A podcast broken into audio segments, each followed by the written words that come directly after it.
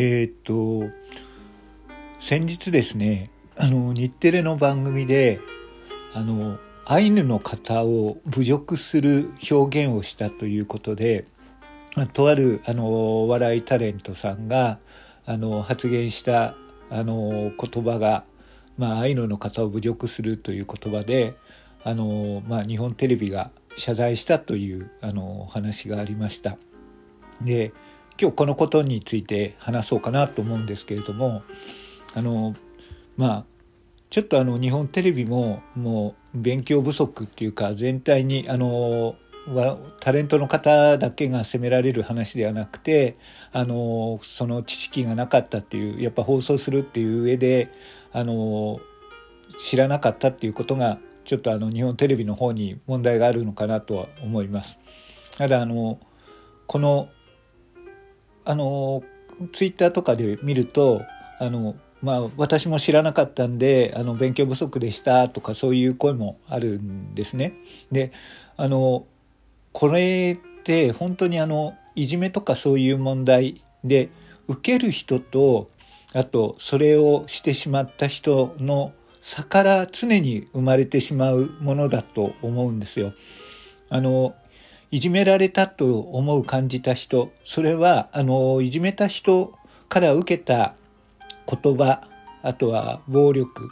を全てあのいじめのことと受け止めるんですけれどもそれに対してあのいじめをした人っていうのはいやそんなつもりはないよ。あの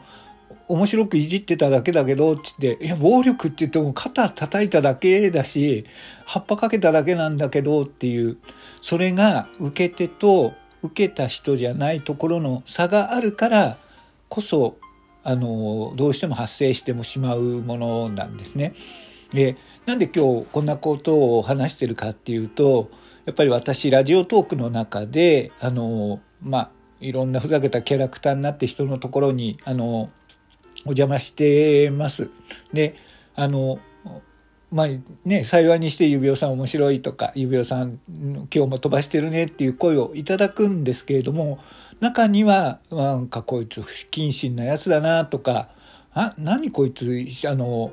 一人 PR してるの？って思われてる方もいらっしゃると思うんですよね。で、それは、あの、私としては決してあの、人をあの、嫌な思いにさせようとか、そういうつもりはないんですけれども、それが、あの、人によって、受けてる人によっては、何この人、あの人のところに来てこんな不謹慎なこと言ってって言われてることとかも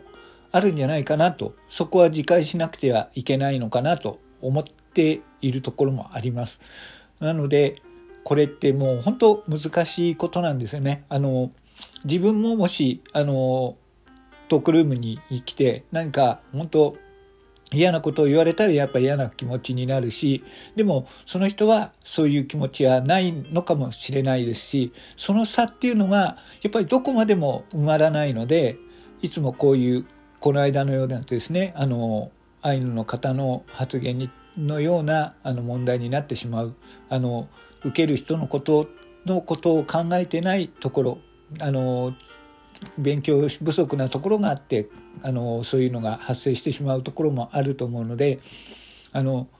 まあ私もあのまあラジオトークの中の姿っていうのはある意味擬態をしているところがあるんでそういうことを考えるとあの常にね擬態をしてるんだからこそあの人の気持ちを考えてあの動かなきゃいけないんだなと思っているところがあったので今日はあのちょっとね日本テレビのその話が話題になったので、まあ、自分の身も振り返ってみて考えてみようということでこんなお話をしました。指輪でございました。